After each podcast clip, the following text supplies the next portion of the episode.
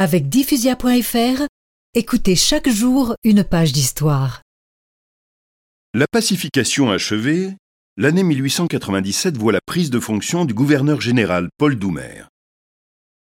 Homme d'envergure, autoritaire et bâtisseur, celui qui allait devenir président de la République en 1931 va donner toute son ampleur au rôle de gouverneur et toute sa réalité à l'Indochine française. Que de réalisations à mettre à son actif.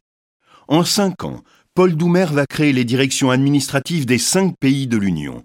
Cochinchine, Annam, Tonkin, Cambodge et Laos forment maintenant un tout homogène.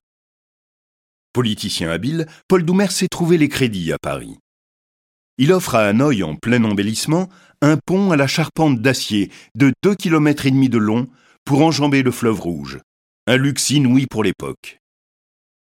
L'ouvrage portera le nom de l'illustre gouverneur et sera inauguré avec faste en février 1902, peu de mois avant son départ.